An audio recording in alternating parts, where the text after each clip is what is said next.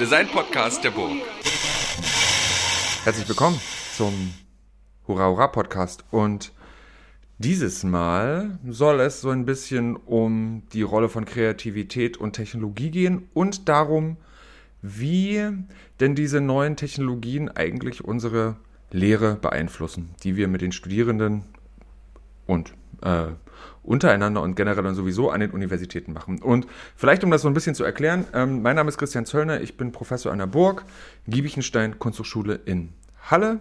Schöne Uni, Werbeblock Ende. Und ähm, wir machen diesen Podcast hier inzwischen in der ach, irgendwie paar und 20. Folge, das kann man dann nachlesen.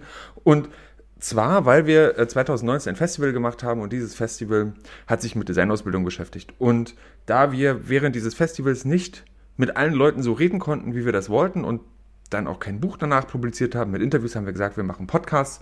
Und ähm, so geht das voran und ich habe das große, große Glück, während dieser unsäglichen Pandemiesituation hier mit sehr, sehr interessanten Menschen sprechen zu können.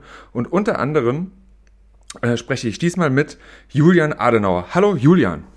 Hallo Christian. Das ist unglaublich. Danke für die Einladung. Ja, das ist super. Und ich muss vielleicht so noch voranstellen, dass Julian und ich tatsächlich auch mal gemeinsam einen Podcast hatten, ähm, das sehr lustig ist. Den ersten Podcast, ähm, den, wo wir überhaupt irgendwie mal so rumprobiert haben, ob man so Podcast machen kann. Und Moritz hat, also Moritz Simon Geist, der weltbekannte Robotikkünstler, hat damals gesagt, man hat erst einen Podcast, wenn man zehn Folgen hat. Also ich habe jetzt einen Podcast, also ich und die Burg haben, wir haben jetzt einen Podcast. Ja. Unser gemeinsamer Podcast hat nur drei Folgen geschafft. Ja, also ja, äh, das, das ist tatsächlich so ein bisschen zu, äh, schwierig zu zählen, weil es wirklich, es gibt veröffentlichte Folgen und es gibt auch immer noch Recordings, die wir nie veröffentlicht haben. Stimmt. Wirklich. Ich, ich müsste das jetzt nochmal recherchieren. Ähm, aber ja, da hatte Moritz wahrscheinlich recht. Und äh, das Interessante ist, wir haben fünf. Fünf haben wir veröffentlicht, sehe ich hier. Und, fünf sind ähm, doch veröffentlicht. Ja, fünf sind veröffentlicht. Ich habe aber irgendwie im Kopf, dass wir vielleicht sogar welche gemacht haben, die da noch gar nicht drauf sind. Ist Dasha naja, online? Ja, Dasha war, glaube ich, die erste, oder? Dasha Hewitt, äh, auch sehr großartige Künstlerin. Nein, wir haben mit Nadja Buddendorf begonnen. Dann haben wir, doch, dann, ah, dann ja. war Dasha da. Dann Na. hatten wir, glaube ich, Rachel auch da. Ja. Vielleicht auch nicht. Ah, ich hab's dann Doch, Rachel, auf jeden Fall. Rachel ist auch, ist auch hier äh, veröffentlicht. Hm. Ja, genau. Aber da hatte, hatte Moritz wahrscheinlich recht. Ähm, das ist, ähm, aber ich, ich finde eigentlich interessant, da, damals, als wir das gemacht haben, das war, glaube ich, 2008, 2007 hm. vielleicht, da haben wir angefangen. Wahnsinnig, 2007 habe ich noch 2018, studiert. Entschuldigung, 17 oder 18. Podcast ja. 2007. 2008. 2017, 18. Ähm, da hat, hatte ich schon das Gefühl, wir sind echt spät dran. Jetzt ja. macht mittlerweile jeder einen Podcast, habe ich damals gedacht. Aber jetzt sieht man, jetzt macht jeder einen Podcast. Mhm, gibt, genau. Also nein, es ist auch, soll überhaupt nicht abwertend sein. Nee, ist, ist, ist es aber. Und es ist aber okay, äh, weil ähm, das dennoch richtig ist. Und man muss sich ja nicht alles anhören. So ist jetzt nur, man ist nur noch viel geforderter, rauszukriegen, was einem denn gefällt. Und tatsächlich so viele gute Podcasts, die sich mit Design und Designausbildung beschäftigen, und dann auch noch deutsch sind und dann auch noch äh, mit so tollen Gästen sind, die gibt es tatsächlich sehr selten. Äh, Werbung Ende. Julian, ähm, die Tradition oder dieser komische Habitus, das muss ich vielleicht irgendwann mal ändern, dieses Podcast ist es das, sich die Gäste kurz selber vorstellen. Julian, erzähl doch mal, wer du bist. Was machst du? So in deinen ähm, Worten. Mit, mit meinen Worten. Also, ich, ähm, das ist eine gute Frage. Ich, ich kann mal vorne anfangen. Ich habe eigentlich mal Mechatronik studiert. Das ist sowas mit Technik, mit Maschinen, mit Programmieren und sowas. Ich wollte das aber, jetzt kommt der spannende Teil, eigentlich deshalb Eben. studieren, weil ich Erfinder werden wollte. Das war, das war so mein Plan. Ich hatte mich für, für verschiedene Sachen beworben und habe dann irgendwie gedacht, irgendwie ist das sowas zum Erfinder werden.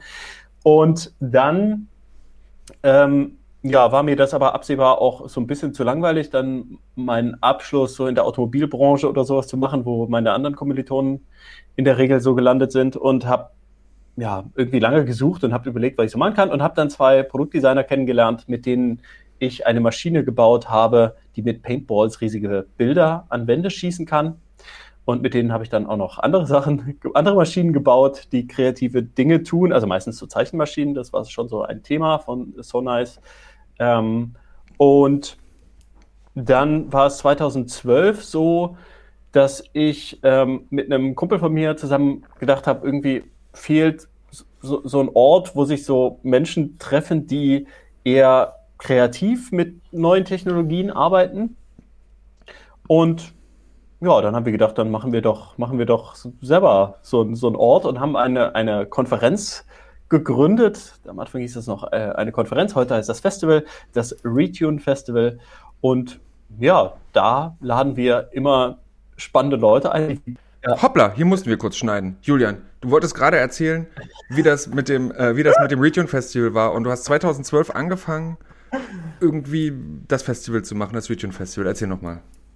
Genau, also wir hatten irgendwie das Gefühl, es gibt nicht so, so einen richtigen Ort in Berlin oder kein richtiges Treffen von so Leuten wie mir, uns, äh, die sich eben eher kreativ mit neuen Technologien beschäftigen. Und wir haben dann kurzerhand gedacht, okay, das können wir ja selber machen. Äh, wir machen jetzt eine Konferenz, äh, die Retune Conference hieß das Ding damals. Einer der ersten Sprecher im ersten, äh, im ersten Durchlauf 2012, beziehungsweise einen Workshop hat zum Beispiel ein Herrn, Herr Christian Zöllner auch gegeben, wenn ich mich recht erinnere. Young and Upcoming, ich erinnere mich, ja. ähm, genau, und das Festival gibt es auch immer noch, gab es zumindest irgendwie immer noch. Es ist irgendwie eine komplizierte Zeit für für Festivals natürlich, eigentlich hätten wir letztes Jahr ein Fest, also wir, wir sind irgendwann auf, auf einen zweijährigen Rhythmus übergegangen. Das heißt, äh, 2018 war das letzte, das heißt 2020 hätte eigentlich eins stattfinden sollen. Wir hatten schon angefangen zu planen, dann kam der ganze Pandemie-Quatsch und wir haben gesagt, okay, jetzt erstmal Pause-Taste.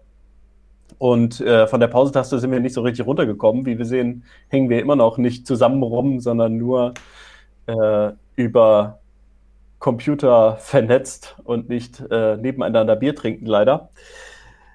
Und deshalb, deshalb gab es eben kein Festival letztes Jahr. Aber genau, so ist das mit dem Festival. Da geht es um neue Technologien und was man damit Kreatives machen kann. Wir laden da immer international spannende Leute ein, Leute, mit denen wir selber gerne mal rumhängen wollen und nie einen Grund haben, die anzuquatschen. Und deswegen haben wir eigentlich das Festival, um endlich mal diese coolen Leute anzuquatschen. Ähm, genau, neben dem Festival habe ich dann aber auch irgendwann angefangen, auch mehr Lehre zu machen. Ich überlege gerade, wann das gewesen sein könnte. Vielleicht 2016, 17 hatte ich irgendwie äh, einen Lehrauftrag zuerst hier an einer privaten Hochschule in Berlin und habe da so Processing und Interaction Design unterrichtet und hatte dann das Glück, eine Gastprofessur an der Burg Giebichenstein äh, zu bekommen. Shoutout!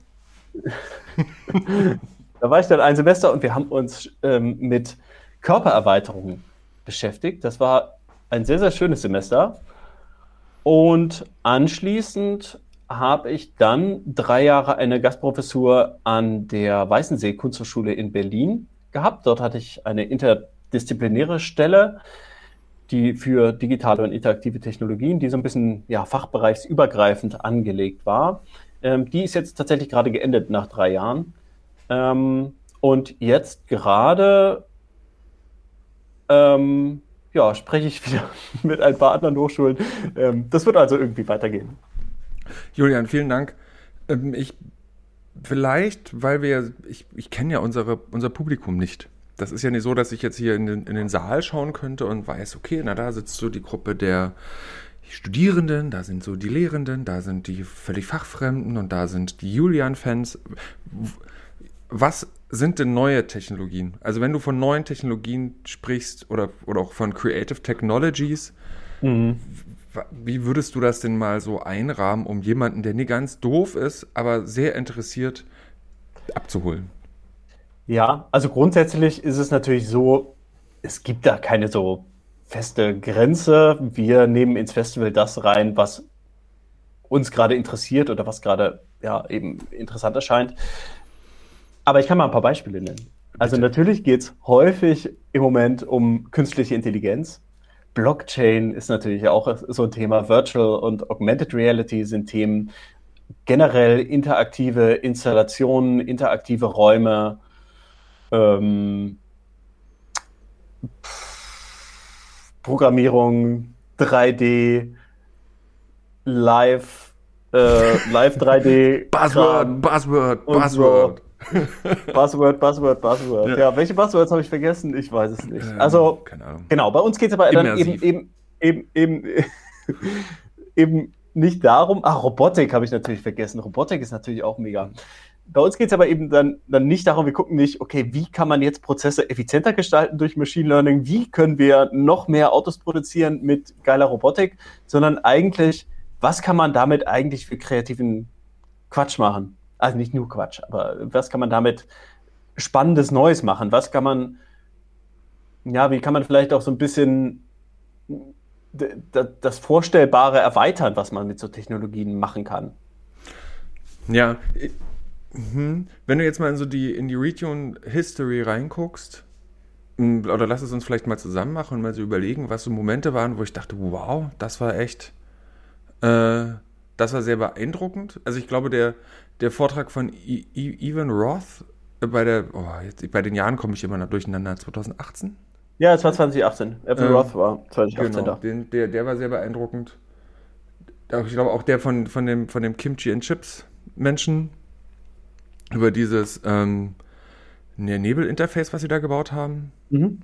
Genau, also da merke ich, dass die, die, wo, wo auf einer einerseits diskursiven Ebene über, über technologische, digitale Infrastruktur nachgedacht wird, also wo mhm. wirklich geguckt wird, was macht so ein Internetkabel, was ist, wo sind denn die, das bei Even, Even Roth eben so ein Thema war. Und dann natürlich dieses, naja, da, das, da fühle ich mich dann so abgeholt, diese wahnwitzige Gedanke, ein holographisches Display zu bauen, in so einem koreanischen Hinterhof. Das fand ich in, in, der, in, der, in der Komplexität des, des Vorhabens, aber auch in, der, in dieser wunderschönen Art, wie er das kommuniziert hat und erklären konnte, ähm, fand ich das, fand ich das sehr beeindruckend, muss ich sagen. Und dann, das ist so das eine und das andere sind ja dann immer noch die, die Settings und die Locations, in denen ihr die Festivals macht. Also das Silent Green, was ein altes, ist das ein Krematorium am Ende sogar? Krematorium, gewesen? ja, genau. genau. Äh, oder das Badeschiff da bei der Arena an der Spree ja. in Berlin. Ja. Das gehört ja dann immer noch mal mit dazu, dass da ja auch so eine gewisse, naja, so eine Aneignungsmethodik ja noch mit dahinter steht. Irgendwie diese Sachen, diese Themen ja noch mal in so andere Orte reinzusetzen und um zu gucken, was dann passiert.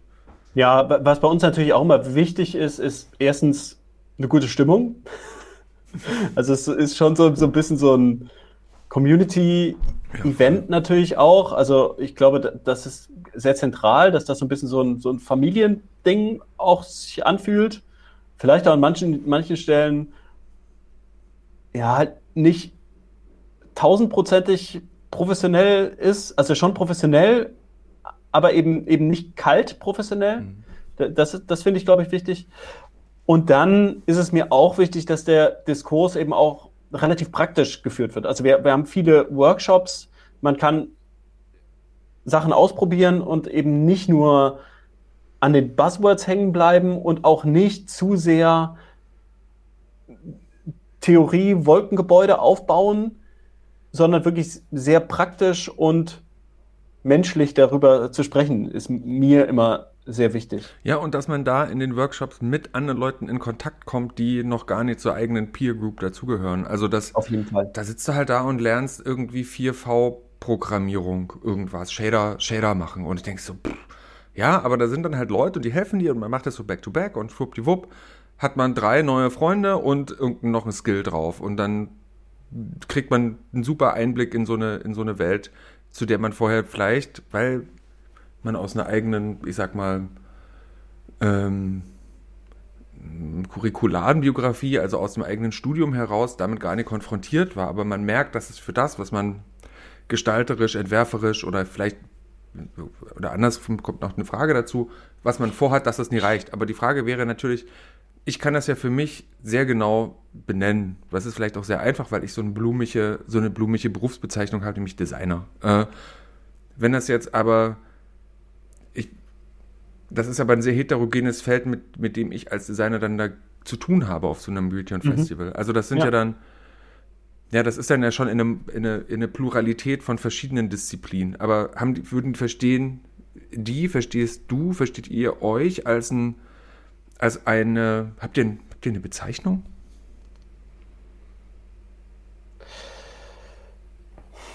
Ach, finde ich auch, also du hast ja eben gesagt, du weißt nicht, wer dein Publikum ist.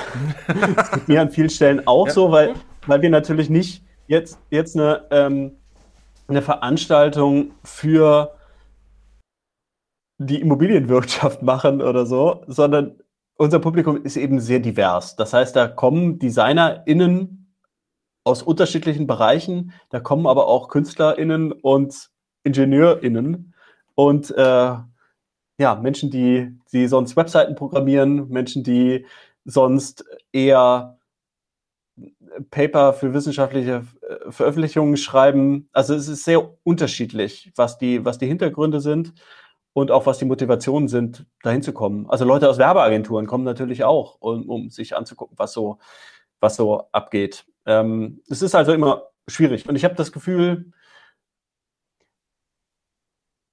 also auf der einen Seite fühle ich mich natürlich schon Teil von so einer Community, die, mh, hm, weiß ich nicht, früher beim Resonate in Belgrad rumgehangen hat. Also das, viele, viele der Kontakte, die ich in dem Bereich habe, kommen irgendwie zumindest teilweise irgendwie daher. Das war früher so, so ein bisschen so eine Pilgerstätte, das war ganz, ganz interessant. Also, ähm, aber wie gesagt, das ist auch bei, beim letzten Festival, also ja, weiß ich nicht, über, bei den ersten Festivals war es vielleicht so, dass ich auch einige Leute, viele Leute gekannt habe, die, die dann kamen. Also sagen wir so, also fast viele, also vielleicht 30 von den 200 oder 40 oder so, aber oder manche hat man schon mal gesehen oder so. Aber äh, beim letzten Festival 2018 war es wirklich so, dass ich sehr, sehr wenige Leute kannte, was eigentlich gut ist. Also man, man, man merkt, dass man eben auch andere Leute anspricht als die, die, die reine Peer Group. Ähm, was es aber dann natürlich schwieriger macht, zu, zu sagen, was die Leute jetzt genau antreibt. Da sind ja. wir auch zu wenig in der Marktforschung aktiv, glaube ich. ja, genau. Und wo der Markt dafür vielleicht doch sehr übersichtlich ist. Obwohl letztens ähm, jemand eben meinte, dass Berlin, also das war noch vor der, noch weit vor Corona, krass overconferenced ist. Also das gab ja dann, das war ja tatsächlich auch eine starke Schwemme von, du hast ja in jeder Ecke irgendein Meetup, irgendein Open Tech, Open Air, bla dies, bla das äh, äh, gehabt, dass es ja natürlich auch sehr schwer war, ähm, irgendwie einen Überblick zu kriegen oder irgendwie so eine krasse Community aufzubauen. Ja, schon, aber ehrlich gesagt, also so in unserer Nische würde ich jetzt sagen, gab es jetzt nicht so viel. Also klar gibt es dann irgendwie also Leute, die eher, also Konferenzen eher so Web Technologies, Interactive, also eher so Interaction Design in dem Bereich denken. Gibt natürlich und dann äh, irgendwie Transmediale natürlich, die aber eher so aus dem mediotheoretischen Diskurs rauskommt. Da gibt es natürlich immer Überschneidungen, aber so wie wir das gemacht habe, gibt es, also es gibt, ich würde jetzt nicht sagen, dass es eine direkte Konkurrenz irgendwie gibt. Hm. Ich habe aber nochmal, würde aber dadurch, dass es ja bei uns um Designausbildung geht, ähm, vielleicht nochmal so eine Frage, die konkret da irgendwie hinzielt. Und zwar sind ja, ist ja dadurch, dass du mit dem, mit dem Festival Workshops machst und, und Leuten eine Bühne gibst, die, die Wissen teilen, mhm. ist es ja ein Ort oder ein Moment der Vermittlung. Und mhm. Wie siehst du, wie siehst du da das Verhältnis vielleicht auch zu deiner Ausbildung als Mechatroniker? Also du hast ja auch studiert, du hast ja auch, du hast ja, glaube ich, sogar ein, Dok ein Doktorstudium oder wie man das nennt, irgendwie begonnen. Ähm, und dann hast du dein, hast du ja quasi wieder ein eigenes Vermittlungsprogramm gestartet. Ähm, wie, wie bist du da rangegangen? Was hat dich daran interessiert? Was hast du auch gemerkt, was funktioniert oder wo, es, wo, wo das eine Lücke schließt? Ähm, ich weiß gar nicht, ich, wir haben eben uns angeguckt, immer während dem Festival, was, was wir eben gerade in, interessant fanden, welche, welche Technologien oder welche Herangehensweisen aus unserem Netzwerk irgendwie herauskamen. Ach, wir machen natürlich immer einen Open Call auch. Das heißt, es kam auch viel zu uns, also Vorschläge, die, auf die Ideen wären wir gar nicht selber gekommen. Und das sind dann, oder auch die, auch die, die Leute, die wir als Sprecher einladen, laden wir eben dann auch ein, äh, Workshops zu machen. Und das sind immer sehr, sehr motivierte Leute, die sich häufig auch selber in die Materien autodidaktisch reingearbeitet haben. Das heißt, die können sehr gut nachvollziehen, glaube ich, wie sich die Lernenden fühlen. Und es ist eben kein so ich bin hier der Herr Professor und erzähle euch mal, wie das läuft, sondern es ist ein, ja, ein sehr, hm, ja, eher so, so ein persönliches Verhältnis in diesen, in diesen Workshops und auch ein gemeinsames Ausprobieren. würde ich jetzt mal so pauschal sagen. Also das äh, finde ich auch ja, sehr wichtig in dem Bereich. Und das ist in dem, insofern eine Lücke, als dass es natürlich in der klassischen Designausbildung oder auch in den technischeren Studiengängen halt diese Sachen, die wir da machen, so nicht gibt. Und du hast ja vorhin auch gesagt, ähm, dass du ja selber in der in verschiedenen Hochschulen in der Lehre warst. Mhm. Hast du das als Kult, als ich sag jetzt mal auch als so eine Kultur von dir irgendwie anerkannt und dann auch in, ich sag mal, in den offiziellen Rahmen, ich sag mal so Kurse, Seminare, whatever, Module, dann auch so gegeben, wie du das eigentlich von deinen, von den dir zugebuchten Retune-Workshop-Leitenden gelernt hast?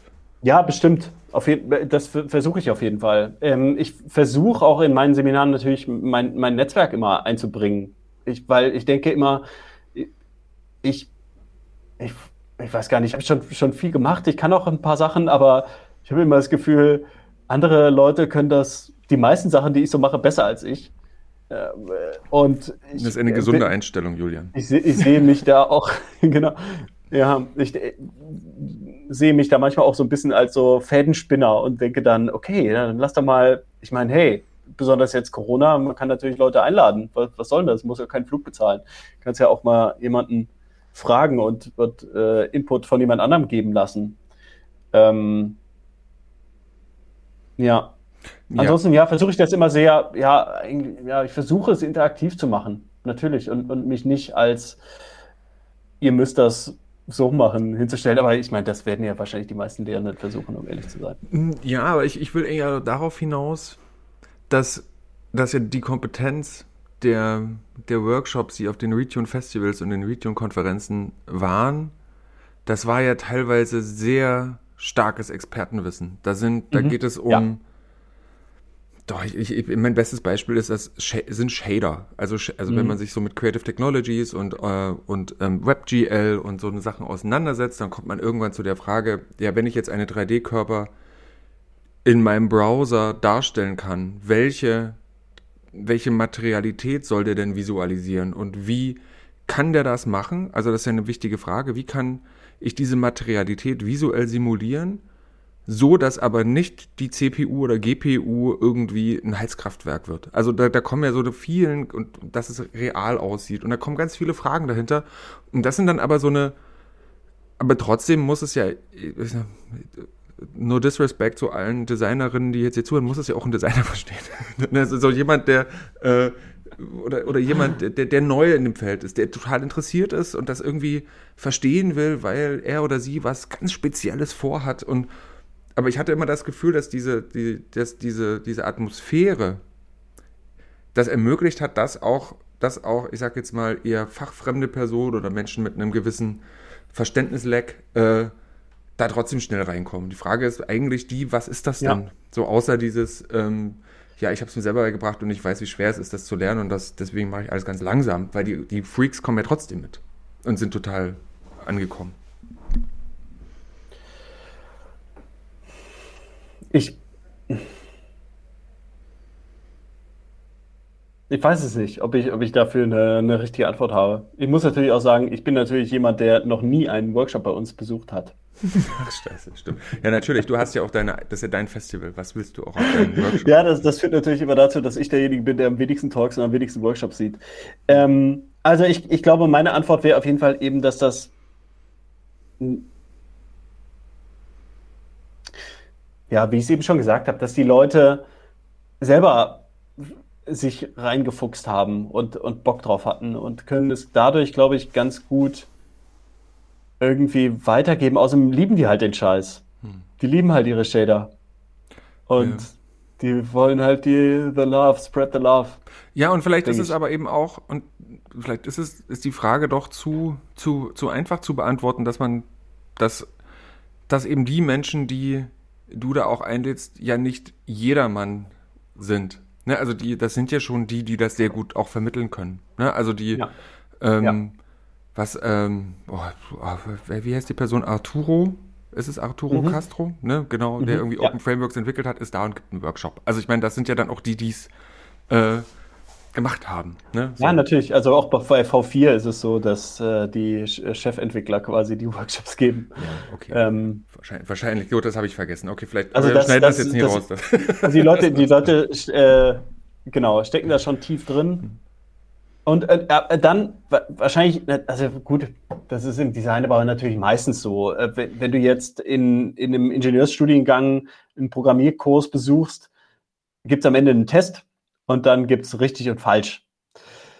Jetzt bei unseren Workshops ist es ja auch, geht es ja mehr um das Ausprobieren diesen, dieser Technologien. Also man muss ein bisschen was lernen und dann spielt man damit halt ein bisschen rum. Und dann guckt man mal, hm, was passiert denn eigentlich, wenn ich hier eine 8 mache statt einer 4 oder äh, hier ein Plus statt einem Minus oder so. Und dann passiert eben was und vielleicht ist es interessant.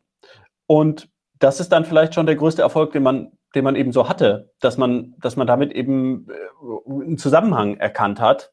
Gut, das hat man, ja, und, und dann geht es eben, wie gesagt, bei so einem, bei so einem kreativer angelegten Workshop eben nicht um richtig und falsch, sondern eher um interessant oder weniger interessant. Oder gar nicht um eine binäre Bewertung am Ende. Was aber wiederum total interessant ist, weil es aber ein grundsätzlich binäres Tool und Denken ist. Also das Programmieren an mhm. sich ja eine, dem, dem gestalterisch viel, vieldeutigen ja oft im Weg steht, also nicht im Weg steht. Dafür gibt es diese tollen Umwege, aber ähm, egal. Andere Frage. Ja, ja, ich, ja, das, das sagt man immer so. Also ich meine,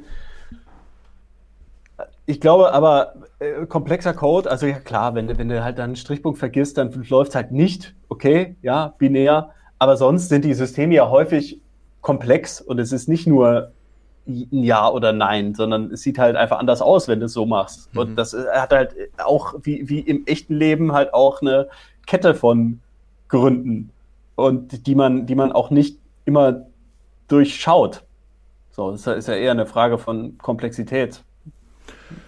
Und jetzt, wo du, hast es ja vorhin auch schon angesagt, äh, dass jetzt, wo Corona ist und eben niemand sich in einer großen Halle treffen kann, um da mhm. an, an, unterschiedlichen Ecken, an unterschiedlichen Technologien und deren, deren Deutung und deren experimentellen Eigenschaften rumzu, rumzuforschen, dass man das gerade nicht machen kann, ähm, hast du ja verschiedene Auswege probiert. Und ähm, mhm. vielleicht kannst du mal kurz nochmal zu so deinen letzten Aktivitäten sprechen, wo du, wo du diese, diese Vermittlung von, ja, von was eigentlich auf eine digitale Ebene gehoben. Ja, also ein paar Sachen. Also wir haben, das habe ich eben verheimlicht, neben dem Festival haben wir schon seit 2014 oder so angefangen, Studio-Visits auch zu machen. Zuletzt auch relativ regelmäßig, einmal im Monat sind wir in ein Künstler- oder Designstudio in Berlin gegangen, beziehungsweise nicht nur wir sind da hingegangen, sondern wir haben dorthin eingeladen. Unsere Community, jeder, der will, kann, kann kommen. Und äh, dort gibt es in der Regel einen kurzen Talk von dem Design oder Künstler und ähm, dann trinken alle zusammen ein Kaltgetränk der Wahl und man hängt so ein bisschen zusammen rum. Ist auf jeden Fall eine Community-Veranstaltung. Und als äh, das mit Corona dann eben anfing, habe ich das Ganze eben digital gemacht in ja eigentlich wie, wie so ein wie so ein Zoom-Meeting eigentlich. Das ist halt, äh, nee, wohl nicht wie ein Zoom-Meeting. Es sind nicht alle zu sehen, sondern eigentlich wie so ein Livestream. Also man hat eben, wir, wir haben dann zwei, zwei Studios immer eingeladen, um die Konversation so ein bisschen spannender zu machen. Das heißt, wir hatten eben, äh, genau, immer, immer zwei Gäste. Und die haben so ein bisschen über ihre Arbeit eben erzählt, manchmal auch äh, versucht, was, was zu zeigen, einmal durchs Studio zu laufen im Idealfall und eben auch ähm, genau, dass man eben nicht nur Talking Heads sieht, sondern ein bisschen auch was vom, von deren Studio. Darum geht es ja eben auch, zu sehen, okay, was liegt gerade auf deren Schreibtisch, wie arbeiten die eigentlich so eben. Das, das finde ich immer einen sehr, sehr spannenden Einblick. Das haben wir versucht, eben auch digital zu machen. Und von diesen äh, digitalen Studiobesitz haben wir drei Stück gemacht. Ähm, dann hatte ich das Gefühl, irgendwie sind, haben alle Zoom-Fatigue. Keiner hat Bock, sich mehr äh, ja, also, also Webcam-Sachen anzugucken und habe dann gedacht, okay, wa was ich natürlich kann, ist, ich kann jetzt nicht alle Leute einladen in die Studios wie sonst, aber ich kann hingehen. Mit einer Maske und mit Abstand kann ich da hingehen. Und wieso nehme ich nicht ein Handy mit und mache einen Livestream? Es wurde dann doch ein bisschen komplexeres technisches Setup, weil man auch einen vernünftigen Ton haben will und so. Aber im Prinzip äh, habe hab ich dann eben zwei Studio-Visits gemacht, wo ich eben das Studio besucht habe und ein Interview mit den Leuten geführt habe. Und äh, beziehungsweise das eine war eher eine Ausstellung, die, die, die wir uns angeguckt haben und eben dort durchgelaufen bin und eben ein Interview geführt habe, wie es dazu kam, wie das so funktioniert und, und was so alles passiert. Das war auch eine sehr spannende spannendes Format, auch äh, für mich sehr nervenaufreibend. Livestreaming von und dann noch von unterwegs ist auf jeden Fall eine Nummer für sich und dann auch als Einzelkämpfer quasi noch Ton und und alles irgendwie im Blick zu halten, den Chat vielleicht auch noch gleichzeitig mit dem anderen Handy in der Tasche chatten, ähm, ist auf jeden Fall eine Konzentrationsherausforderung. War aber auf jeden Fall auch ein spannendes Format.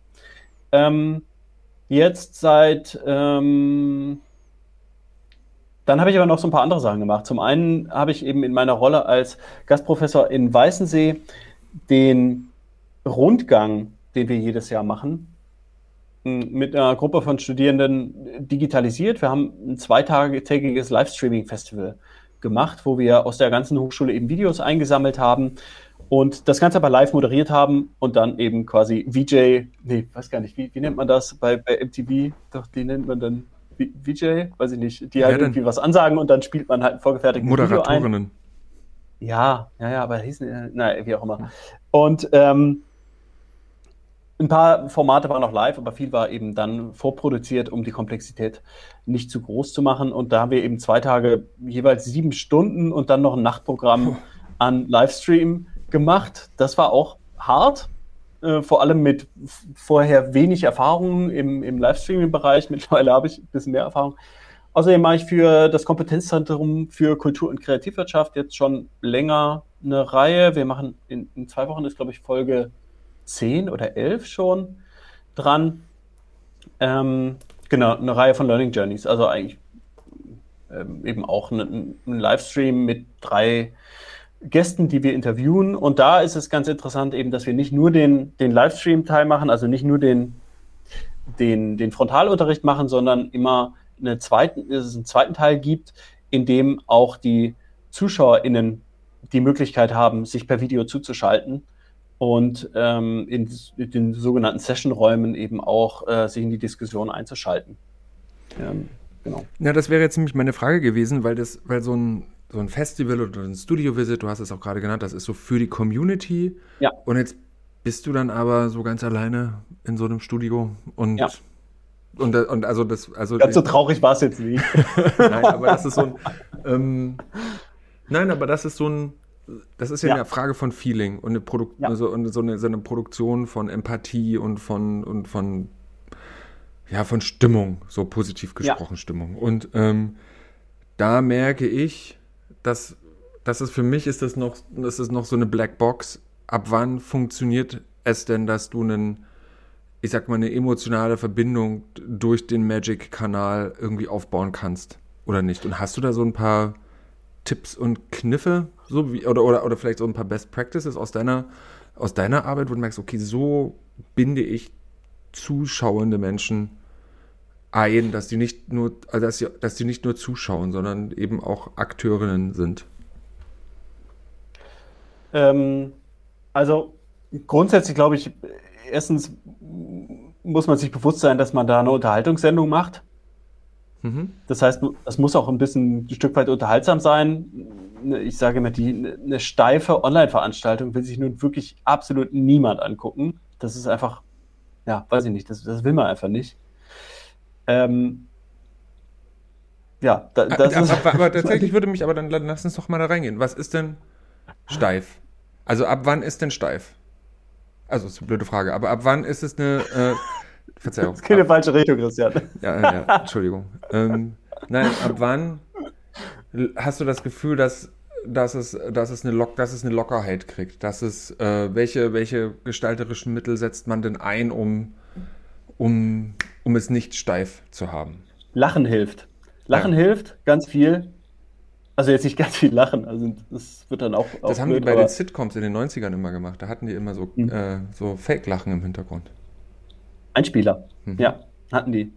Ähm, genau, also Lachen hilft auf jeden Fall. Also das Ganze nicht so ernst nehmen. Und dann natürlich, zwe zweiter Punkt, glaube ich, ist eben auch aufs Publikum eingehen. Also wenn es denn, wenn man jetzt in einer Livestream-Situation ist, wo der Rückkanal vom Publikum eben nur der Chat ist, dann muss man den auch ernst nehmen und muss eben mit denen auch interagieren, die Fragen aufnehmen. Das ist auf jeden Fall einfach wichtig, dass man eben da eine Interaktion schafft, auch wenn sie ähm, asynchron ist. Mhm. Weil ich habe natürlich das gesprochene Wort, ich habe das Bild, was zurückkommt, ist nur geschriebener Text. Aber dennoch kann man da, glaube ich, eine ganz gute Interaktion äh, eben irgendwie dann doch aufbauen. Mich, es mich ist aber trotzdem also, ja, dass, dass, dass, der, dass, der, Text dann da ist. Ich kann dann immer, ich bin dann so im Reden und plötzlich poppt das da auf und ich kann nicht gleichzeitig, also das kann ich noch nicht gleichzeitig weiter ja. normal reden und da diesen, diese Frage oder den Kommentar irgendwie lesen, um dann darauf einzugehen. Gut ist es natürlich immer nicht allein zu moderieren. Mhm. Das, das, ist grundsätzlich, das ist grundsätzlich sowieso was, was ich auch bei, bei Podcasts oft gut finde. Man muss natürlich dann immer aufpassen, dass man nicht zu viel Redeanteil hat als ModeratorInnen, äh, da irgendwie eben selber nur quatscht. Aber oft ist es, glaube ich, macht es die ganze Nummer natürlich ein bisschen abwechslungsreicher und auf jeden Fall auch entspannter für die äh, Moderatoren, weil man dann nochmal drüber nachdenken kann, nochmal einen anderen Blickwinkel einnehmen kann. Hm, finde ich, finde ich auch sehr hilfreich. Machen mache ich bei den Learning Journeys, bei den eigenen Formaten habe ich es immer nicht gemacht. Hm, aber gut, bei den, bei den Studio Visits hatten wir, wie gesagt, zwei Gäste immer. Da hat man dann immer den Moment, wo man ja, sich auch vielleicht nochmal ein bisschen mehr zurücknehmen kann. Hm, das ist auf jeden Fall gut, würde ich sagen. Und dann bei den, bei den Livestreams ist es auch oft gut, eben, dass, dass das Bild ein bisschen abwechslungsreich ist. Also, dass es eben nicht nur, wie gesagt, die Talking Heads im, im Bild gibt, sondern dass auch vorproduzierter Content mal eingespielt wird, der nochmal eine andere Geschwindigkeit hat, nochmal vielleicht ein bisschen Musik drunter gelegt hat, eine andere Dramatik drin hat, nochmal ganz andere ähm, Bilder aufmacht, sowas. Oder dass man eben ganz einfach mit einer mobilen Kamera mal durch, durch das Studio läuft, durchs Büro läuft. Oder sei es nur Bilder einblenden oder was auch immer. Das finde ich auf jeden Fall eine, eine, eine wichtige Sache. Welche Tools benutzt du da? Wenn du sagst, Talking Heads und Zoom sind nicht äh, the weapon of choice? Ähm, ich arbeite mit vMix im Moment. Das ist so ein Livestreaming-Tool, das es eben auch erlaubt, eben vorgefertigte Videos einzublenden und das sehr viel Freiheiten in der Gestaltung von dem Bildaufbau lässt. Nicht, dass wir da jetzt allzu crazy werden, aber ähm, das hat da recht viele Möglichkeiten und man ist eben nicht an das gebunden, was, was die Tools einem so vorgehen geben. Genau. Ansonsten benutzen wir für die Learning Journeys, also ich streame aus Vmix raus in Hopin rein. Hopin ist die Event-Plattform, da ist eben der Chat dann integriert und dort gibt es dann eben auch die Sessions der zweite Teil findet dann eben in diesen Sessions statt. Das kann man sich vorstellen, eben eigentlich wie so ein Google Hangout oder ein Zoom-Raum, äh, wo, wo dann eben jeder sich mit Kamera zuschalten kann, wenn sie oder er dann will. Und oh, ich habe Bock, Fragen zu stellen. Ähm, und hast du dann, ähm, hast du diese Kompetenz dann aber auch äh, in deiner Professur an der äh, äh, in Weißensee sozusagen einbringen können, als die in diese, in, als die in diese Corona-Problematik reinrutschten und dann hätten muss ich doch total froh gewesen sein, Mensch, der ist doch der Julian. Ja, ehrlich gesagt, die Kompetenz, die, die, Kompetenz hatte ich ja da auch noch nicht. Naja, schon, ähm, aber du bist schon ein Step forward als die anderen Leute, was, was ja, sowas angeht. Klar, also im Letz-, letzten Jahr, ähm, März oder Februar vielleicht schon, habe ich ähm, zusammen ja, mit ein paar anderen äh, ProfessorInnen da an, äh, in Weißensee uns zusammengetan und haben eben versucht, diese, uns Gedanken darüber zu machen, wie funktioniert denn diese digitale Lehre jetzt? Mhm. Und haben da viele, das, das Implementieren von vielen neuen Tools auch in die Wege geleitet. Ähm, haben viele, viele Tools auch ausprobiert, äh, vor allem aber auf Open Source Tools gesetzt, die wir an der Hochschule selber betreiben. Eben nicht Zoom und äh, Google Drive, sondern eher, wir haben einen eigenen Jitsi-Server und wir haben ähm, eine eigene Nextcloud aufgesetzt und noch einen Haufen andere Sachen. Äh, genau, das heißt, ich habe da auf jeden Fall viel dafür getan, dass die Hochschule da so einen Schritt nach vorne macht, was aber auch dringend nötig war. Also wir waren da jetzt nicht so richtig weit vorne, aber es sind wahrscheinlich auch die wenigsten Eben. Hochschulen und wahrscheinlich auch die wenigsten Kunsthochschulen vor allem. Ja, das, das denke denk ich auch. Also da muss sich niemand irgendwie schämen an der Stelle. Das war einfach, das war Das einfach war für uns alle Neuland, wichtig. dieses So. Internet. Zitat Ende, ja. Ja, und das, ähm, wenn du da jetzt aber mal so drauf schaust, so ich sag jetzt mal so in den, ich hoffe es, in so einem, in so einer au- ausfadenden Pandemie und Ja. du denkst so, Mensch, das, das kann doch jetzt nicht alles für die Katze gewesen sein. Irgendwas müssen wir doch hier mal noch mitnehmen aus der Geschichte. So, also so, so, so Takeaway Progress. Was würdest du denn sagen, ist das? Also jetzt, jetzt konkret in Weißensee glaube ich, dass es da viel auch nach vorne gebracht hat, was die Digitalisierung generell der Hochschule angeht. Ähm, auf der anderen Seite hat es jetzt auch viele Leute dazu gezwungen, die digitalen Tools überhaupt mal ernst zu nehmen und zu nutzen. Und auch wenn man sie an vielen Stellen hassen kann, glaube ich, haben wir alle verstanden, dass man für ein einstündiges Meeting nicht mehr irgendwo hinfliegen muss, sondern das auch sehr gut über ein, ein, ein Videomeeting machen kann. Also das sind, das sind so Sachen. Außerdem glaube ich, das geht ja jetzt auch nicht weg. So, also weder Was? der Virus so, noch hm. die, die, die ganzen Technologien und die ähm, auch die Verhaltensweisen, das geht, glaube ich, nicht, nicht von einem Tag auf den anderen weg, weil man auch sieht, eben viele Sachen funktionieren eben ganz gut. Das heißt, wir werden uns damit auseinandersetzen müssen. Jetzt bin ich wieder in meiner Rolle als, als Veranstalter, dass Veranstaltungen hybrider sind als vorher. Das heißt, man muss sich Gedanken darüber machen, wie binde ich denn die Personen ein, die nicht live als Person vor Ort sind, sondern nur zugeschaltet sind. Und wie kann ich denen vielleicht was mehr bieten als nur einen Livestream? Wie kann da eine Interaktion klappen? Wie kann eben auch eine Interaktion mit den Leuten passieren, die vor Ort sind? Also wie können die sich kennenlernen? Wie können die sich eben auch austauschen? Ich glaube, das sind, das sind so Fragestellungen, die sich natürlich gerade viele, viele stellen. Also wie, wie funktioniert das Hybride? Wie können diese Welten so ein bisschen mehr zusammenwachsen? Das, das sind so, ja, ganz, ganz spannende Fragen, wie, wie ich finde, was man da. Ich stelle mir das gerade vor. Und zwar, ähm, das gab es mal auf der, ich habe das das erste Mal gesehen auf der TinCon. Das ist so eine Teenage, also für die Hörenden, äh, die Teenage Internetwork Confer Con Conference. Ähm, und das ist sozusagen ich, die Republika für junge Menschen. Unglaublich tolles Programm, fantastische, äh, fanta- fantastisches Kurationspanel und alles, die sich darum kümmern. Und die hatten einen, ich habe vergessen, wie das hieß, das war ein iPad, was auf dem Segway war und das ist Mhm. rumgefahren. Und da konnten Leute, das war wie so eine Art Tele, Ja. Telepräsenz. Telepräsenzroboter. Mhm. So heißt das? Nee, also kann man, kann man bestimmt so nennen. Der heißt, den, den du da meinst.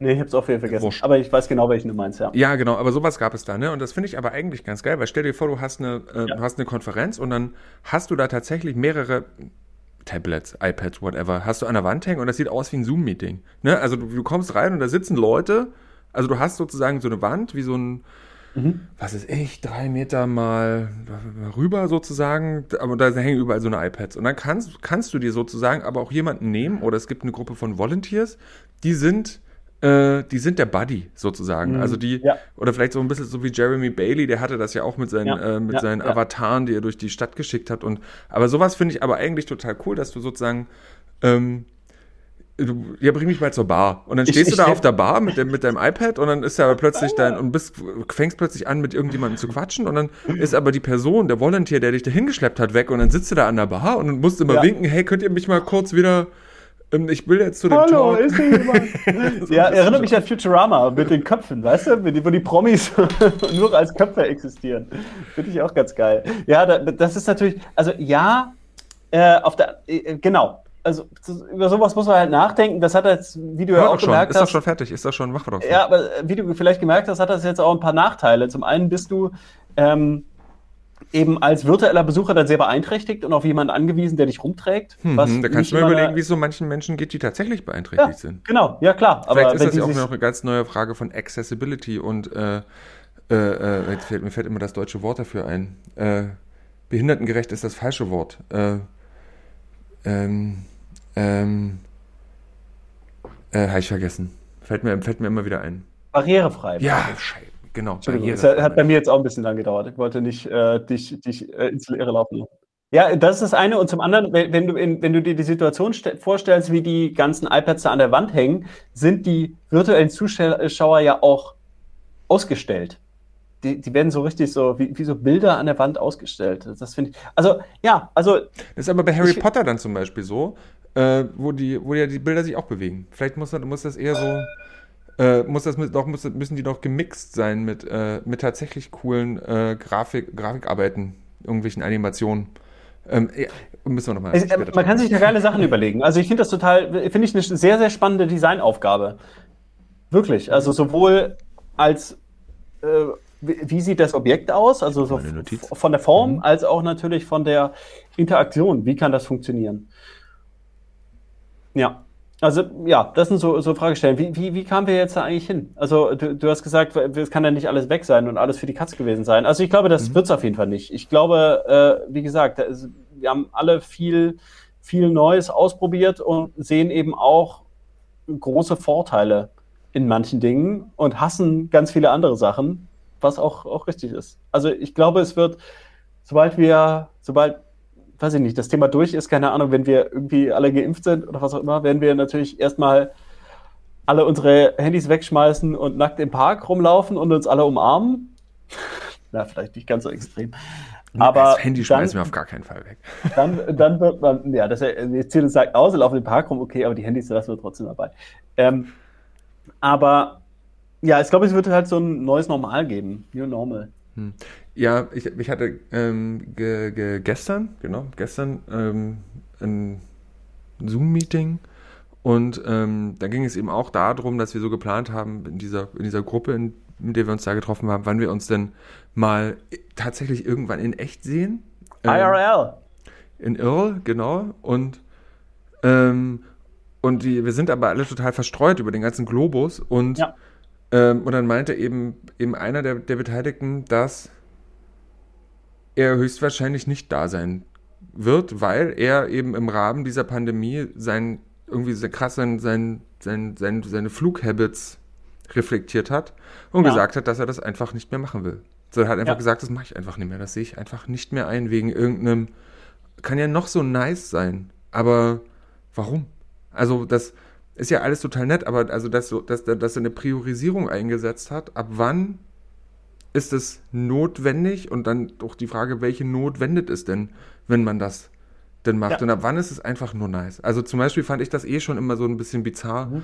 dass ihr alle nach, ihr alle, sorry, verzeiht, aber dass so viele Menschen nach Belgrad geflogen sind, um dort aufs Resonate zu gehen. Ne, das ist so mhm. ein, du hast ja vorhin von diesem Festival gesprochen, ist mhm. Irgendwie, für mich war das irgendwie total bizarr. Also so, so, so, eine, so eine völlige Normalität im einfach mal irgendwo hinfliegen. Also das hat sich dann gelöst, weil wir mit unserem Studio selber so viel geflogen sind, aber das äh, war trotzdem irgendwie seltsam, dass es ohne, ohne, ohne einen großen Auftrag macht man das einfach. Und wenn man in Richtung, gerade weil das in Kroatien stattgefunden hat und was ich, das ist Dimensions und das Outlook, also da gibt es ja nochmal eine ganz große Music Festival Szene, die davon lebt, dass alle aus, aus Europa und vor allen Dingen England dahin fliegen, um äh, um einen, was weiß ich, vier Tage Hausparty oder vier Tage Grime Festival sich anzugucken. So. Also da merke ich so, das ist so, glaube ich, so eine Sache, die, ähm, die könnte, ich hoffe es zumindest, so einen Shift geben, so in, wo ja. sich was ändert. Ich bin ja wieder so ein bisschen zwiegespalten. Also ja, na klar, sehe ich auf der einen Seite auf jeden Fall das ganze Umweltproblem mit den Flügen. Auf der anderen Seite ist es halt was anderes, vier Tage mit Leuten in einer, wo, in einer für allen fremden Umgebung rumzuhängen. Und alle sind halt 100 Prozent da. Mhm. Und nicht, wenn sie den Laptop zuklappen, mit ihren äh, Kindern äh, müssen, müssen dann nicht Hausaufgaben machen, sind nicht im Alltag drin, müssen nicht noch irgendwelche, na, E-Mail schreiben muss man da vielleicht auch manchmal, wenn man irgendwo anders ist. Aber man, man ist eben einfach raus aus dem normalen Leben und man ist woanders mit anderen Menschen. Und das kann die Technologie halt halt nicht. Also ja, aber auf du kannst dich jetzt sagen, du machst ein vier Tages VR-Festival und hängst vier Tage in der VR-Brille rum, aber ich glaube, da, das ist im Moment noch so, dass alle bekloppt werden dann. Hm, aber was ich meine, ist, das ist aber auch total exklusiv, weil viele Leute einfach aufgrund ihrer familiären ja. Disposition irgendwie eben nicht einfach jetzt mal schnell nach irgendwo hinfliegen können, weil die kleine Kinder haben und gerade wenn ja. Menschen irgendwie in einem, in so einem, ja, ja, ja aber es, gab auch Zeiten, da hast du keine Kinder und es, ähm, und da war, fiel dir das einfacher als anderen Menschen, die das zum Beispiel, die sich nie einfach so rausklinken können, mal jetzt drei Tage irgendwo hindüsen. Ne? Also diese Menschen wären so ein Stück von so einem äh, Diskurs oder von so einem Event ja auch äh, ausgeschlossen und dadurch finde ich es elitär. Vielleicht ist es auch nur der Neid, weil ich da nie hinfahren konnte oder es zu spät geschnallt habe, aber es ist. Ja, ja, weiß ich, weiß ich jetzt auch nicht. Ja, ja, ich verstehe, was du meinst. Auf der anderen Seite, ja, elitär ist natürlich jetzt so, es klingt natürlich irgendwie böse, aber auf der anderen Seite finde ich auch, kann man jetzt Nischig. nicht Sa Sachen verbieten, weil es nicht alle machen können. So. Nee, nee, nee, nee, aber aber du musst schon zugeben, dass, dass, dass sich da schon auch in, in, in solchen Veranstaltungen eine Szene abbildet, in Klüngel abbildet und der mhm. schließt dadurch, dass er sich eben global an einer Stelle trifft, Leute aus, die eben nicht dahin kommen können. Und deswegen sind ja. da eben vielleicht auch so wenige Menschen aus dem globalen Süden immer dabei. Deswegen sind da ja. unterproportional wenig Frauen. Also, ja. ne, das vielleicht kann das kommen wir ja. hier auf ein Level runter, das zugänglicher ist auf ja. alle, ohne jetzt trotzdem solche Events haben zu können. Ne? Aber die haben vielleicht eine andere Taktung. Die sind dann eben nicht mehr jedes Jahr oder jedes zweite Jahr, sondern eben jedes dritte, vierte Jahr, wo man sich dann macht drei Editions Hybrid irgendwie und die und die eine dann eben, wo alle hinkommen. Aber das weiß man dann auch schon zwei Jahre und hat man sich das wie so eine Hochzeit von irgendwelchen Freunden oder irgendwelche 80-jährigen Geburtstage von Eltern äh, notiert, dass das dann ja. passieren wird. Und so. macht halt einen Monat sowieso irgendwie eine Tour oder sowas. Also ja, ja klar. Ähm, ja, vielleicht. Also da, da müssen wir irgendwie was, was Neues finden und auch irgendwie, ja, vielleicht ein besseres, ein ganz gut besseres Gleichgewicht finden als das, was wir bisher hatten. Das hm. denke ich auch. Ja, auf jeden Fall. Nee, und vielleicht, nee, weil du sagst, du hast es von so genannt, dass man da so 100% da ist. Ne? Also, mhm. dass man eben nicht, ähm, naja, ich hatte vorhin, als es so um diese Buzzwords ging, was Creative Technologies sind, irgendwie sofort Immersion gesagt, ne? weil das eben eine Sache ist, die ja total wichtig ist. Wie taucht man ein? Und hier funktioniert es ja schon, dass ich mit dir anders spreche, weil ich dich sehe und ich sehe irgendwie, wenn du denkst und wenn du eine Pause machst, ah, du bist noch da und du bist nie irgendwie, irgendwie abgehackt. Ähm, die, dass, ähm, dass es aber eben sein kann, oder vielleicht, oder hm, hm, Faden verloren, wo ich hin will, ist, diese Ort, also diese Momente, wo man wirklich hundertprozentig bei sich sein kann, ne, das können ja trotzdem, ich sag mal, dezentralisierte kleinere Gruppen sein. Also dass man sagt, mhm. okay, das trifft sich sozusagen, dass man sozusagen nicht mehr in Space miteinander connected ist, also indem man eben zur gleichen Zeit ähm, im, im Silent Green steht, weil dort gerade alle sind, ne, sondern man ist zur selben, man ist mit der Zeit connected und man ist sozusagen, okay, es gibt eben gerade in Irland diese dieses abgefahrene Residency-Programm, da sind zehn Leute und machen was und die sind da eh schon am Machen und die sind dann aber eben nur für eine Stunde, zwei, drei Stunden zugeschaltet. Ne? Aber überall gibt es sozusagen so Energie-Hotspots, die zu bestimmten Zeiten miteinander verschaltet sind und sich dadurch so eine Art Gleichzeitigkeit vielleicht entwickelt an und weniger, weniger in eine Gleichörtlichkeit. Ob Fragezeichen, ob das irgendeine Art Sinn sein kann. So. Ja, ich weiß, also genau, ich, ich ja, ja, auf jeden Fall. Ich, ich sehe halt, wir haben starke Trends zu einem neuen Nationalismus in vielen Bereichen mit weniger Reisen. Also ich glaube. Was, was willst du denn sagen? Vielleicht mal, müssen wir an, äh, anfangen. Ich glaube, also wenn, wenn du nur noch enge Kontakte, enge persönliche Kontakte zu Leuten hast, die irgendwie in deinem engeren Umfeld wohnen, fände ich das auch sehr problematisch. Ich glaube, es ist mhm. wichtig, dass man auch andere Lebensweisen, andere Orte, andere Herangehensweisen eben hautnah erfährt und nicht nur technologisch mediiert. Was soll ich, ich da dagegen sagen? Ne, also hast du total recht. Ja, also äh, deswegen finde ich das ein Dilemma. nur zu sagen, äh, ihr dürft jetzt nicht mehr fliegen, finde ich, ist, ist halt dann zu kurz gegriffen. Wenn, wenn alle nur noch in ihren Dörfern hocken, wird die Welt auch nicht besser. Doch, vielleicht aber schon. Also, also, also ohne dass das jetzt so ein Auenland wird. Ne? Also dieses, also das ist ja, das ist es ja nicht. Ne? Aber ich finde, die, der Gedanke, dass du, also da was immer als so eine, als so eine, na, das bringt uns jetzt die Technologisierung, dass man von überall aus arbeiten kann. Das ist ja schon geil. Und dass man jetzt eben auch ja. von überaus, äh, überall aus auch lernen kann. Ist ja, ja, eigentlich auch total super. Also dieser, dieser komische, Natürlich. dodgy Geschmack, mh, hm, das hat, der hat seinen Abschluss an der Fernuni gemacht, ne? Das, ja. das ist ja nicht mehr. Äh, ja, alle Fernunis. Nee, sind ja jetzt alles Fernunis, ne? So, da, ähm, äh, Spoiler-Alarm, ähm, der kommen, werden in nächster Zeit noch ein paar ganz spannende ähm, Interviews und Gespräche kommen mit Menschen, die, die, ähm, die damit große Probleme haben, dass, dass ihre Hochschulen jetzt Fernunis sind. Und dass es aber mhm. eben aber auch da ist eine Herausforderung ist, wie man das, wie man das machen kann. Und ähm, ja. gerade die Amerikaner haben ja große Probleme damit, da sie äh, ihr Businessmodell darauf fußen, dass sie eine Facility providen, also dass sie einen Ort haben, wo Menschen hinkommen und die sich dort treffen und dann ähm, dort studieren gemeinsam. Aber wenn ich aber eh in meinem Land bin, wo ich eigentlich bin, Honduras, und irgendwie 30.000 ja. Euro Jahresbudget bezahlen soll für eine, für eine Fernuni, come on. Also da kann ich ja. auch was anderes mitmachen. Ja. So. Ja, ja, ja, ja, ja. Das ist auf jeden Fall spannend. Ja. Bleibt spannend. Voll cool. Julian, wir sind fast bei einer Stunde. Ähm, ich, so, ich würde gerne locker noch ausplaudern. Hast du noch was, worüber du sprechen möchtest? Also diese, dieses ganze Thema, was ist denn die eine Hochschule, was macht die aus und vor allem, was macht eine Hochschule aus, wenn sie, wenn keiner hingeht?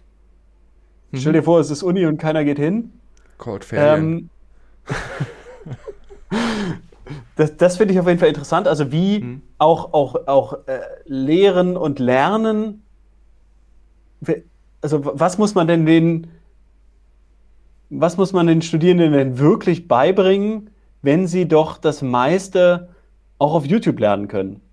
So. Und ich glaube, da ist ganz viel.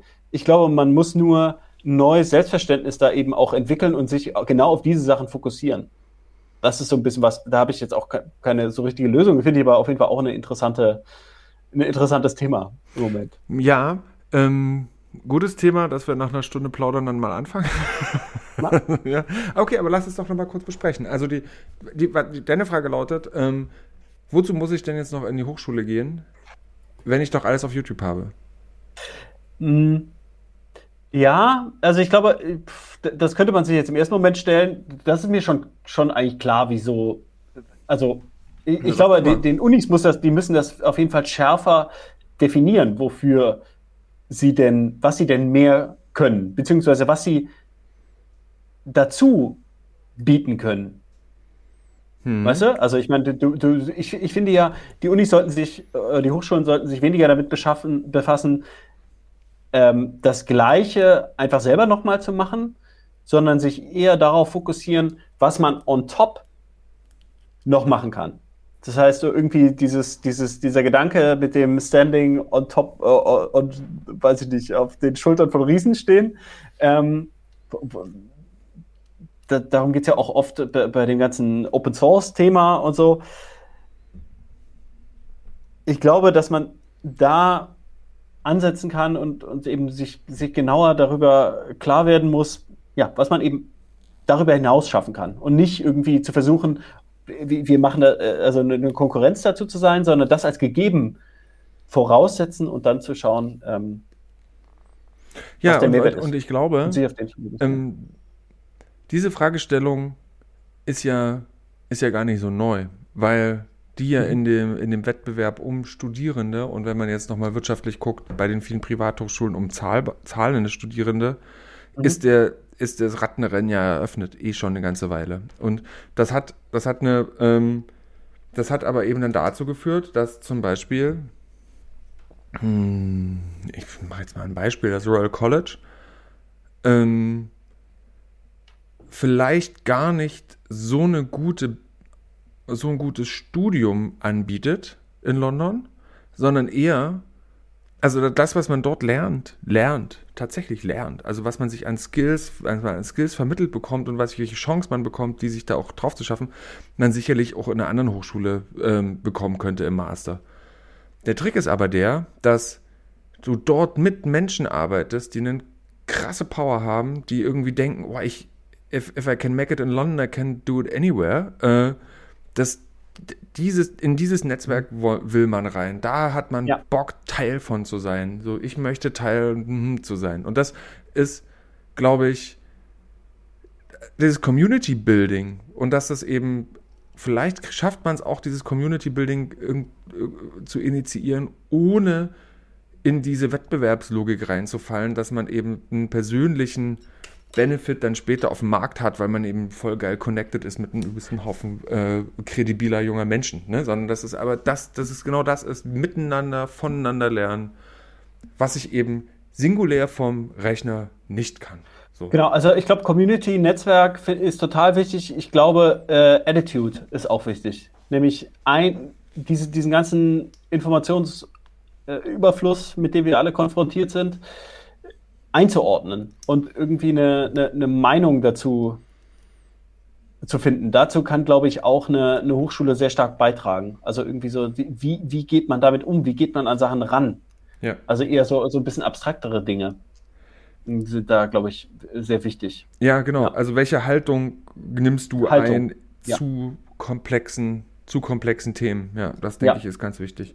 Und ähm, ja, und dann die, ist natürlich die, die Frage, wie vermittelt ja man sowas? Genau, also du, entwickelst sie ja nicht alleine, diese Haltung. Ja. Das machst du mhm. im Wechselspiel mit, mit einem oder mehreren gegenüber und die können eher, ich sag mal, hm, es gibt schon, also es können ja, können ja Lehrende sein oder Professorinnen, mhm. aber das können natürlich auch Studierende und Kommilitoninnen sein, mit denen man, an denen man schlauer wird. Oder an denen man sich auch abarbeitet. Ne? Also wenn ich an mein Studium denke. Ich finde, ja, ja, ja. Ich glaube, es hat aber auch, eben dann auch so ein bisschen was mit Räumen auch zu tun. Also man muss ja, man spürt ja auch so, so ein bisschen so eine Hochschule, wenn man, wenn man da ist. Die haben halt unterschiedliche Vibes. Auch wenn, auch wenn du mit niemandem sprichst, sind die, ist es, ist es, haben die auch so ein bisschen so einen Vibe. Als ich das erste Mal in der UDK war, hatte ich auch das Gefühl, dass Hochschulen unterschiedlich riechen. Äh, das tun die auf jeden Fall auch. Ja, und ach so, genau. Ich, äh, da fällt mir auch wieder ein, ähm, ich hatte während meinem Studium, mein, meine Frau ist äh, Innenarchitektin und hat eben in einem Designbereich äh, studiert. Und ich war eben an, an, an, einer, an, einer, einer technischen Hochschule. In derselben nee, Stadt. TH, an der Hochschule. Nee, nicht in derselben Stadt. Hm. Aber ähm, ich fand schon immer sehr interessant, wie unterschiedlich die Räume einfach sind. Die hatten so einen sehr schönen Altbau, hohe Decken und hatten Studios, äh, Plätze, konnten da arbeiten und, und sowas. Und bei uns war das eher so ein Bürogebäude mit niedrigen Decken und eher so, so schulischer Bestuhlung mit, mit, mit Sachen, wo, wo, wo, wo die Tische nachher abgewischt wurden und äh, kein, wo es irgendwie sauber war und, und nicht irgendwie, weiß ich nicht, Farbe noch irgendwo am Boden klebte und so. Also ich fand, finde das sehr, sehr interessant. Die, die Räume machen ja auch mit, äh, was mit einem. Ja, und, aber, äh, ich, ich finde interessant, wie, wie, wie unterschiedlich, also damals habe ich mich immer gefragt, wie, das, oder fand ich es immer sehr interessant, wie unterschiedlich eben die, die Disziplinen ausgebildet werden in Deutschland. Also wie, wie, was man eben auch allein schon an den Räumen sehen kann. Ja, und ähm, aber um nochmal zu gucken, Vorteil YouTube oder also oder Twitch oder mhm. whatever, ne? Ähm, das kommt aber ja auch aus deiner Prägung, dass du ja Räume als Identität, also, also physische, volumenartige oder, leervolumige Räume äh, als identitätsstiftend wahrgenommen hast. Ne? Wenn du aber äh, quasi nach 2005 geboren bist, dann äh, hast du ja bestimmte digitale Sphären als identitätsstiftend der wahrgenommen und, ähm, und machst du dann scheiß dann vielleicht, ach, was interessieren mich diese hohen Räume, Bürgertum, Reproduktionsmaschine, ich habe keinen Bock drauf, ich, ich bleib online. So, also, ne, ähm, und, und connecte mich da mit, äh, mit Menschen. So, und das reicht mir. Und, und also, ne, dieses, äh, dieses vor Ort sein. Ich, ich, ich bin der Meinung, ganz genau deiner Meinung. Ne? Ich denke auch, dass es total wichtig ist. Ähm, aber habe das Gefühl, dass ich da viel zu subjektiv und aus so einer mhm. Eigenevidenz heraus argumentiere und weniger den, den, den krassen Change im Blick habe, den wir, vor dem wir gerade stehen, dem, was wir gerade machen. Dass wir mit Leuten irgendwie connected sein können, die wir nie sehen, aber irgendwie einen, einen, einen, einen Space imaginieren können, der geht auf, sobald wir miteinander online sind. So, ne? Also keine Ahnung, irgendwie so, vielleicht romantisiere ich das auch. Aber ich glaube, ähm, auf die Frage aber nochmal zurückzukommen, was kann eine Hochschule sein? Das aber auch respektabel zu behandeln und zu sagen, ja, ne, es gibt eben auch, oder andersrum, eine Kunsthochschule oder eben whatever, irgendeine, irgendeine Bildungseinrichtung kann eben nicht mehr nur geile hohe Räume haben, sondern, äh, tja, äh, jetzt bring aber mal die, die, die Raumqualität und die, die, und die sozialen Implikationen, die das, die das hat, äh, versuch das mal auf online zu übertragen. Wie machst du denn zum Beispiel eine geile Online ähm, äh, Studienbewerber-Hearings? Ne? Ist das derselbe Zoom, den die auch in einer anderen Hochschule benutzen, oder hast du einen hohe Decken-Zoom? Ne? Also. Ja, also ich glaube, das hat natürlich viel, äh, ultra viel mit Branding zu tun. Also ich meine, viele Marken, war, da warst du nie in einem, in einem, in einem, in einem Flagship-Store oder die haben keine Flagship-Stores. Die Marke kennst du nur von deren Produkten, die vielleicht bei dir zu Hause von, Mach mal ein Beispiel. von, vom, was? Mach mal ein Beispiel. Äh, vom Postboten gebracht werden, weiß ich nicht, Schuhe, Nike oder so, die haben jetzt einen Flagship-Store oder so. Aber die, die haben eine Designsprache und die haben, die begegnen dir auf unterschiedlichen Ebenen und du hast irgendwie, du, du, du, spürst da irgendwie was, du hast da irgendwie eine, eine Beziehung zu. Äh, da kann man wahrscheinlich viel aus dem, aus dem Marketing dann im Endeffekt vielleicht lernen, auch wenn ich das ungern sage. Marketing ist jetzt auch nicht mein absolutes Steckenpferd. Ähm, aber ja, das finde ich ganz interessant. Also es geht, glaube ich, da schon um Brandbuilding, aber vielleicht kann man ja auch äh, Brandbuilding klappt ja jetzt nicht nur als Verkaufsmaschine, sondern auch in anderen Bereichen. Also viel, zu vielen Dingen habe ich ja auch eine, äh, zu vielen Ding habe ich auch eine persönliche Beziehung, obwohl ich nie da war. Jetzt fällt mir, weiß ich jetzt auch nicht so direkt ein Beispiel ein. Bei mir ist es Bristol. Ich war noch nie in Bristol, aber äh, nein, ist wirklich so. Aber äh, die, die Musikszene, die, die sich dort abbildet und alles, was die machen, das feiere ich so hart. Ja. Bin ich mega Fan. Aber ich war da genau. noch nie. Das ist wie, als würde ja. es diese Orte nie geben. Das ist so ein, äh, den kenne ich nur durchs, durchs Internet und, ja. und irgendwie durch Musik und Platten und, und Videos. So. Ja, ja, Plattenlabels zum Beispiel. Also ich meine, die sind ja keine Orte oder was auch immer was. Die spürst du aber trotzdem irgendwie. Die haben halt irgendwie eine Attitude und da kommen halt Sachen raus, die du halt irgendwie gut findest. Ja, macht sich halt jemand Gedanken drüber. Also so eine, so eine gewisse Handschrift, glaube ich, ist da vielleicht auch einfach wichtig. Ähm, was anderes, äh, oder nicht, nicht was anderes, was, was ich auch gedacht, als du es eben gesagt hast, ich habe ähm, mit manchen Studierenden zwei Semester lang Projekte gemacht und die habe ich noch nie persönlich getroffen. Und ähm, da muss ich aber jetzt trotzdem drüber nachdenken, wer das ist, also wen ich nie persönlich getroffen habe. Das heißt, das ist eigentlich ein gutes Zeichen, weil ich habe zu denen auch trotzdem ein, ein sehr persönliches, äh, sehr persönliche Beziehung und habe das Gefühl, ich kenne die, mhm. obwohl ich die nie persönlich getroffen habe. Ähm, also vielleicht sind wir da auch einfach zu sehr in den 80ern groß geworden, um, um, um das zu verstehen. Schöne, Oder, äh, nee, nee, nee, ähm, noch eine Analogie dazu ähm, habe ich äh, im ersten Corona-Semester, Sommersemester 2020, ähm, wo wir, wo wir quasi da krass reingestruggelt sind und irgendwie, wie machen wir das jetzt? Oh, wo es ja noch die Frage gab, ja, wir canceln das ganze Semester und äh, es gibt jetzt keine Lehre mehr, wir warten jetzt, dass es so aufhört und, und dann haben wir das sozusagen gemacht, bla bla bla. Und dann gab es ja im, im Sommer 2020 Inzidenzwerte um die 20, ne, muss man sich mal vorstellen. Und äh, ähm, wo sozusagen, ähm, wo, die, wo, die, wo die Kurve einfach echt auf eine X-Achse so lang geschrammt ist. Äh, und wo man sich dann doch mal wieder kurz treffen konnte. So, also wo trotzdem Abstand, trotzdem Maske, alle mega äh, verängstigt. Und dann hatte mich eine Studierende äh, ähm, also wir hatten sozusagen wie so eine Art Abschlusspräsentation, ähm, die, die, war also die war verspätet, aber dann bin ich da mal da gewesen und da haben sich so zufälligerweise alle Studierenden getroffen und, ähm, und ich äh, stehe da so und dann sagt die eine Studierende, Mensch Christian, du bist ja so groß. Weil wir uns ja die ganze Zeit auf, auf dieser, Internet, äh, auf dieser äh, Laptop-Höhe getroffen haben, sind wir ja alle gleich groß. Also, die sich, also, ne, also das ist ja eine ja. ganz natürliche Hierarchisierung. Ich hier mit meinen fast zwei Metern wirke natürlich in einem, in einem Realsetting nochmal ganz anders in einem Raum als, ja.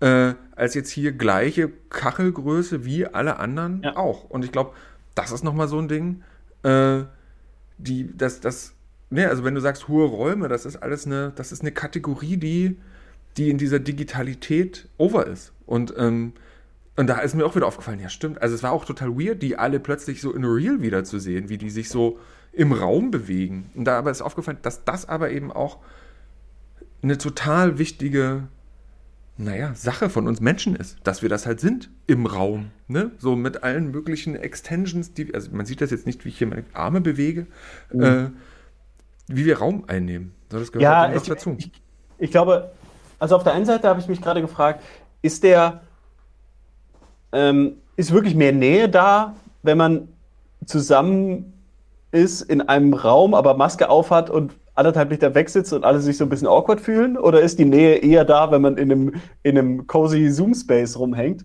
Äh, so, also ein Gedanke dazu.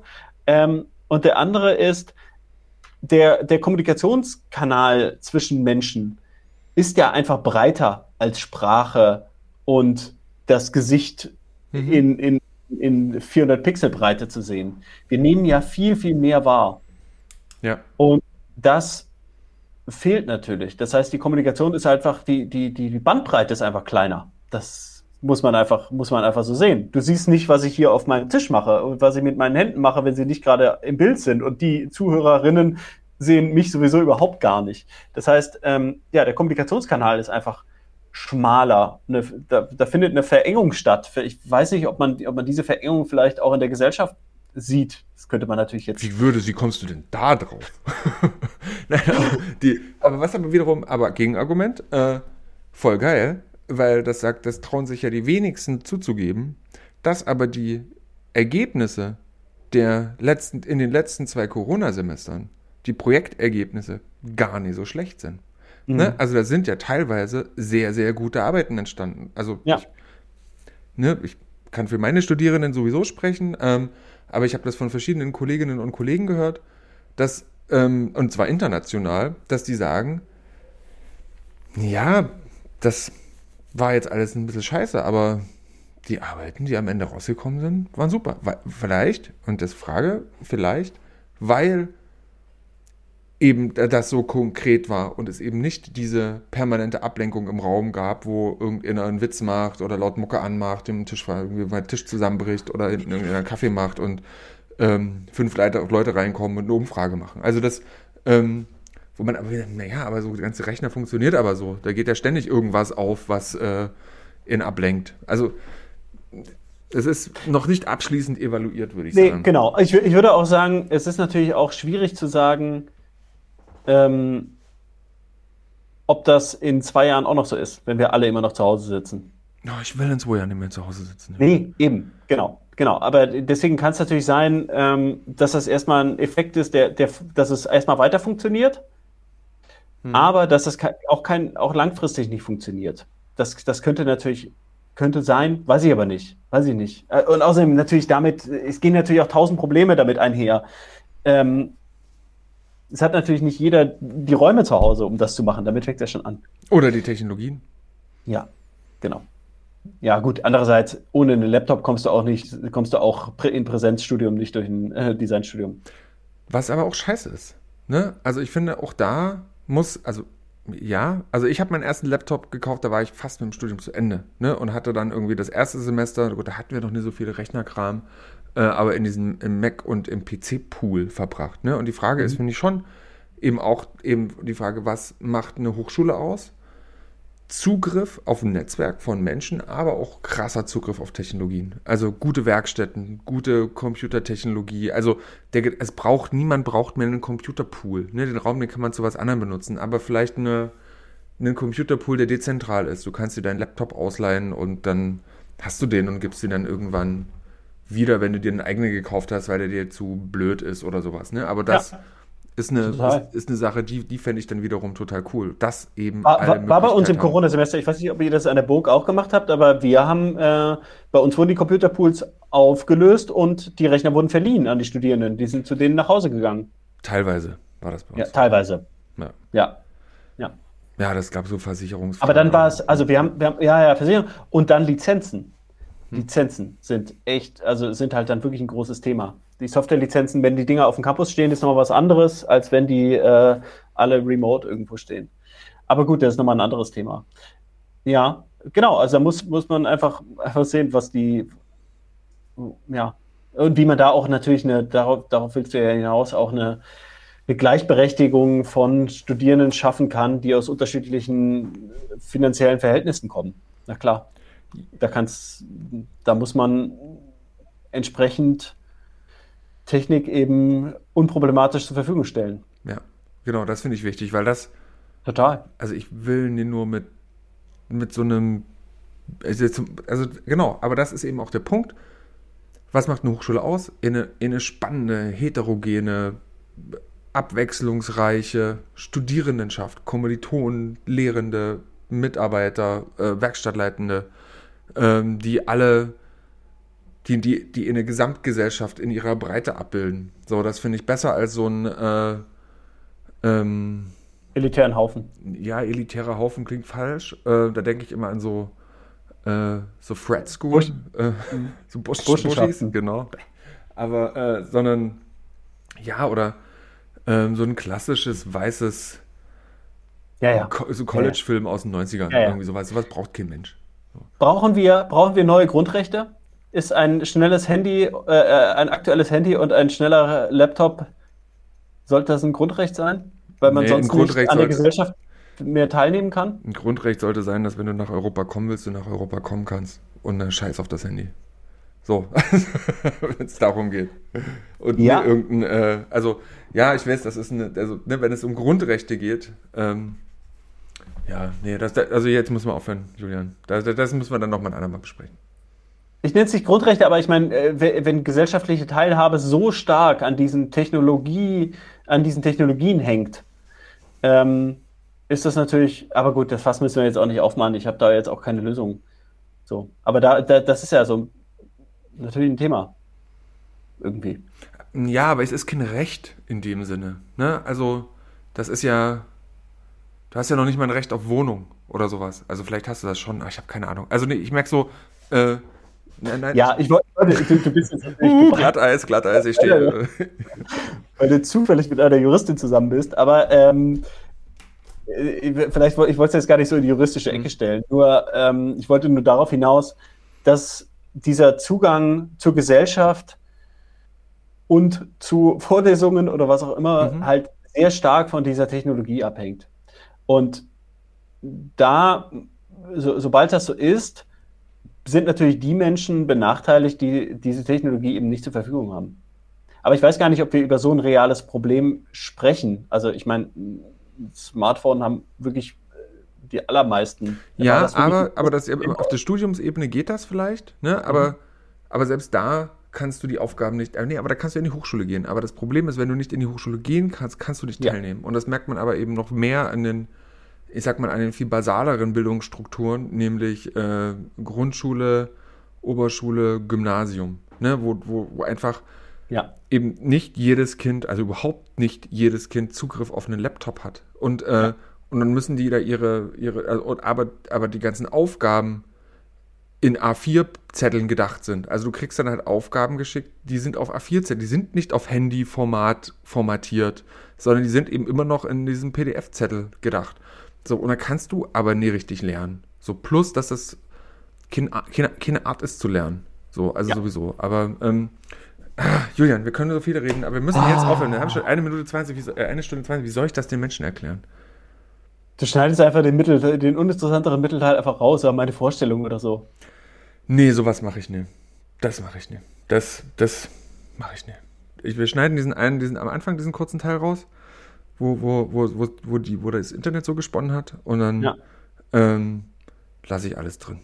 Ich, äh, oder du spielst einfach alles in anderthalbfacher Geschwindigkeit ab. Das können, können dann aber die Userinnen selber machen. Stimmt. Stimmt, aber dann steht, dann steht aber bei der Länge äh, die eine Stunde trotzdem. Ja, aber das ist doch, das heißt doch Content, Content, Content. Das Naja. merken die ja nicht, das ist, also naja. Machst du das manchmal, dass du äh, kurze, kurze Podcast-Hörer-Experience, guckst du auf den Podcast und denkst, oh, Stunde 30, Puh, das höre ich mir nicht an. Ja. Scheiße. Ähm, Ja, weiß ich nicht. Also ich, ich höre gar nicht gerade gar nicht so mega viele Podcasts. Ich äh, höre dann oft auch Sachen wirklich äh, schneller. wirklich. Ja, ich höre Hörbücher schneller, weil ich ungeduldig bin. ähm, Das wäre cool, wenn es so einen Regler geben würde, wo du sagst, okay, jetzt mal schön langsam, was habe ich nie verstanden. Und dann Ja. kannst du wieder schneller machen, und dann Ja. kannst du wieder langsamer machen. genau. Also oft ist es ja auch, ja, ja, ich bin, ja, keine Ahnung. Ja, das ist, hat, hat natürlich, also manchmal will man durch eine Zeitschrift blätterst ja auch immer manchmal schnell durch. Willst ja einfach nur so grob wissen, worum es geht, willst gar nicht so tief einsteigen und weiß auch gar nicht, ob es dich so interessiert. Ich meine, was hast du bei dem Podcast? Da steht ein, äh, ein Titel und da steht irgendwie ein Satz und da steht vielleicht irgendwie ein Bild. Weiß ja nicht, ob dich das interessiert, ob du jetzt eine Stunde deines Lebens in, äh, da rein investieren willst. Na gut, kannst du natürlich zwischendurch abbrechen, aber vielleicht ist ja, ich glaube, bei unserem Gespräch war der interessantere Teil ja auch hinten. So, und dann Das stimmt überhaupt nicht. Das gab, jetzt zwischendurch hat es mal kurz gehakt, aber ähm, sowas lasse ich aber zu. Weil ich glaube, das ist genau der Punkt, dass eine Konversation sich auch entwickeln muss und dass wir eben nicht in so einer Statement-Kultur leben wollen, wo man immer so, so zapp, Ja. zapp, zapp, zapp die Knowledge Offen. droppt, sondern dass man eben merkt, ja, das muss sich finden. So, und wir sehen uns ja leider ja auch nur viel zu selten. Ähm, als, als hätten wir jetzt hier schon in eine äh, wunderbare Gesprächskultur etabliert, äh, die, die wir hier einfach auf Knopfdruck abrufen können. So ist ja auch. Ja. Außerdem ist es in, bei uns ja gerade schon total spät. Ähm, und Wochenende Stimmt. und sehr kurzfristig. So, Ja. Ja. cool. Ach, es war trotzdem schön. Ja, wundervoll, Julian. Gut, dann, ähm, dann drücke ich jetzt hier mal auf den Knopf. Julian, ich danke dir recht herzlich für dieses wundervolle Gespräch und ähm, alles Relevante steht unten in den Shownotes. Vielen Dank. Tschüss, Julian. Tschüss, danke fürs Zuhören. Als ich zur Schule ging, ging das ziemlich schief.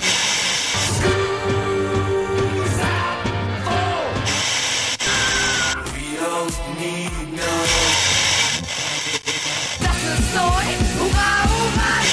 Der Design-Podcast der Burg.